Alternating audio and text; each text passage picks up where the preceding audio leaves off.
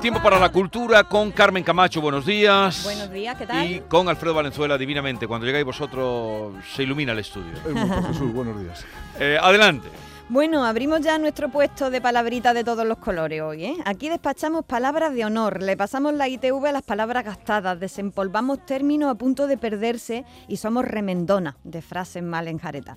Y por supuesto, como todo el mundo, también somos expertas en, equivocarnos y en sorprendernos con el lenguaje, que son los dos factores importantes en esto los errores y los asombros. Yo creo que eso hacen aprender. Calladitas ni mucho menos estamos más guapas. Así que vamos a darle un poquito al picón. La semana pasada, Carmela, nos dejaste aquí una palabra de la que no conocías el significado para ver si nuestros oyentes lo sabían. La palabra en concreto era, la tengo aquí apuntada, leiquero. Leiquero, efectivamente, que no está en el diccionario, no encontraba la definición por ningún lado. La escuché, la, la, la, leí, la encontré en un libro de Manuel Ferrán titulado Calles de Sevilla. Así que deduje que se utilizaba por Andalucía Occidental como mínimo.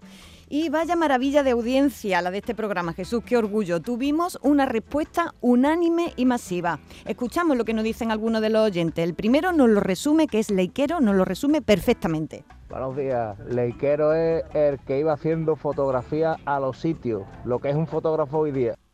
Anda. Yo estoy a punto de acertar. No, Entonces, tú- Sí, tú- sí, sí, pero sí. tú- el que arregla las leicas. Claro, Ah, claro. claro, claro, claro. Por ahí va el asunto. Esta otra oyente nos lo explica perfectamente. Buenos días, Carmen de Sevilla. Creo que leiquero puede ir relacionado con el tema de la fotografía, porque antiguamente existían unas cámaras de fotos que se llamaban Leica. Anda. Y entonces puede ser que sea algo leiqueros que hacían mm, estos fotógrafos que iban por la calle ambulantes y hacían fotos con, la- con las cámaras fotográficas Leica, ¿eh?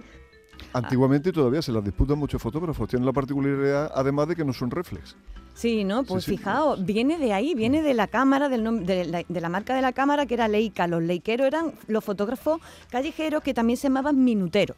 Y he mirado minutero en el diccionario y con esa acepción tampoco viene. Y a mí me parece que esto de fotógrafo minutero tendría que estar en el diccionario recogido desde hace ya mucho tiempo, porque antes de que existieran los selfies, los Instagrames y tal, eh, muchos momentos de nuestra vida fueron retratados, o de nuestros padres y abuelos, fueron retratados por los fotógrafos minuteros. Robert Capa la tuvo en la Guerra Civil Española y en Normandía. La el día Leica, ¿no? O sea, Bueno, así que yo pido a la Real Academia Española que, que- que venga, que se anime, que ya es hora de tener a los minuteros entre las páginas del diccionario. Dicho queda. Pero vamos ya al tema que os traigo para el día de hoy, que es uno de mis favoritos, el de las patadas al diccionario y en las patadas al idioma. Yo eh, me lo paso muy bien, la verdad, cada vez que metemos la pata, especialmente con la gramática. Lo primero que os tengo que decir, que es muy importante, es que en nuestra tierra, en Andalucía, solemos hablar muy bien. Tenemos una gramática en condiciones, usamos eh, la gramática bastante bien. Así que no nos va a costar ningún trabajo identificar muchos de los errores que hoy he pescado para ustedes y lo he pescado estos errores nada más y nada menos que en las letras de las canciones. Vamos allá.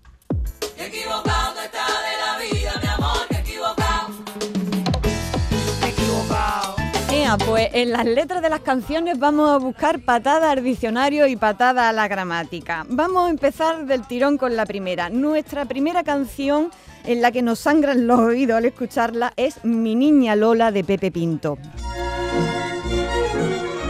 En esta copla maravillosa, un padre sufre al ver a su niña penando y no sabe lo que le pasa. Entonces, desde el principio de la canción, le dice, dime qué te pasa, mi niña, dímelo a mí que soy tu papá. Le insiste mucho ese padre, pero lo insiste así. Dime lo que tiene, dime que tiene, dime lo que tiene, dime la verdad. mi A ver, ¿dónde está el patón? Eso, Dirme. eso es muy sevillano. En Eso dirme, es muy sevillano. que, eh, dirme. los sevillanos el verbo decir lo tienen hecho polvo. El imperativo dírmelo y, y luego díceselo también, que yo no sé cómo hacen eso. Claro, es tan el difícil. imperativo del verbo decir no es dirme, Pero es sino como más dime. imperativo. Claro, dírmelo, dírmelo. ¿Qué ha pasado aquí? Eh, se llama un vulgarismo por epentes y lo mismo que a la avellana se le- la gente le dice arbellana, exactamente lo mismo, ¿no? Mete de pronto un fonema en medio de la palabra. Ahí queda este dirme que de no me digáis que no sangran los oídos. Vamos a por nuestra segunda canción. Esta la hemos escuchado tantísimo a lo largo de nuestra vida, la tenemos tan fijada en nuestra memoria que yo creo que hay gente que no lo, que no lo va a pillar el error. A ver, si yo digo, no te quieres enterar, ye, ye, ¿vosotros qué me respondéis? No te quieres enterar, ye, ye. ¿Te lo digo de verdad? Mm, Dime, dime lo que dice la canción. Ay, No me acuerdo ahora bien. No te quieres enterar, ye, ye, que te quiero de verdad. Ay, ye, ye, ye, menos ye. más, menos más. Vamos allá. No te quieres enterar. Yeah, que te quiero de verdad. Ye, ye, ye, ye. Bueno, ¿y aquí qué está pasando en esta canción? ¿Hay algún problema con ello? Eh, ¿lo, ¿Lo pilláis? ¿No lo pilláis? Es que como la tenemos tan interiorizada de esa Yo manera, es que creo que es ahí una intervención de expresiva. eh, no nos falta el de. Es un caso de de queísmo, es decir, lo correcto Ah, no, sería no, yo estaba con el te ye, ye, quieres enterar de Sí. que no te quieres enterar de Sí. que te quiero, ¿vale? De que te quiero de verdad. Se trata de un caso de queísmo, que es lo contrario al dequeísmo, Dequeísmo, ¿no? sí, que es lo que hace mucha gente cuando dice yo opino de que eh, Sí, en eh, Cataluña yo, se yo utiliza pienso mucho, de sí. que existo. Eh, Sí, sí. Eso es un dequeísmo, que es que no le hace falta esa de. Y aquí en este caso el verbo enterar necesita el de. Cuando nos enteramos de algo nos enteramos de, ¿no? Es Sí. lo que viene a Es continuación. que mucha gente, para no caer en el dequeísmo, cae en eso. Es cae en el queísmo, es un proceso de ultracorrección, Sí, sí, ¿no? sí. Así que bueno, ya veis que aquí Concha Velasco también mete la pata, pero vamos al siguiente. Este sí que chirría, te ponga como te ponga. Y mira que la canción es archifamosa. Pero nada, cada vez que suena a mí me sangran los oídos. Se trata de la fuerza del destino de Mecano. ¿Y a que sabéis en qué parte derrapan? ¿Lo sabéis más o menos?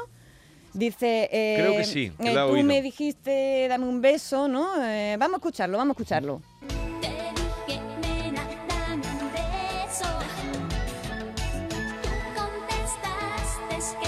Oy, oy, oy, oy, oy, oy. Y tú contestaste que no. Mari, Mari, Mari, Mari. Eh, No se dice contestaste, se, se dice contestaste. Sí, pero como los no madrileños son tan dijiste. finos y meten tanta Se le ha escapado una, se le ha escapado una S ahí.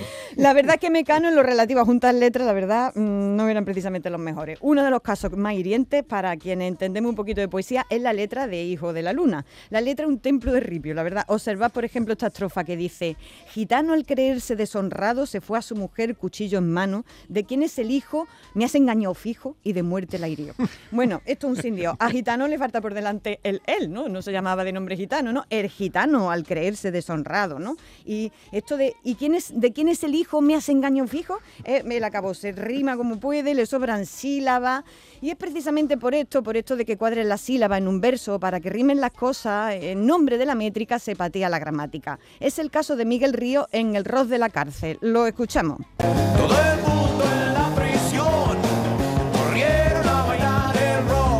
Por Dios, todo el mundo en la prisión corrieron a bailar el rock. No todo el mundo, aunque englobe a, a toda la gente de la cárcel, es singular. Y por tanto tendríamos que decir todo el mundo en la prisión corrió. Pero claro, al cantarlo nos faltaba una, una sílaba, ¿no? Las concordancias. Oye, eh, como esta historia tan bonita tenemos que dejarla aquí. Muy bien. Y luego la continuamos. Pues me parece estupendo. Yo Porque creo que está muy interesante. Para Estoy varios programas, ¿eh? estoy No, pero tú Y- también tendrás que decir y algo. Es verdad que en favor de la música se hace cualquier cosa no, pero vamos a hacer eh, la semana que viene que voy a rascar más tiempo para vosotros. Pues y me parece estupendo. ¿Te parece historia. que haga una Lo segunda parte sí, con sí, más lo canciones? retomamos, Oh. lo retomamos en el rock de, de la cárcel, lo retomamos. Y si alguien, por favor, sabe alguna canción con Donde ha patada al diccionario de la gramática, que me la mande, por Sí. favor, que la metemos. La, la pueden mandar a arroba ay Carmela A con cinco as finales, arroba ay Carmela A, o bien al teléfono nuestro de contacto 670 940 200 si han encontrado alguna errata en alguna canción. Muy bien.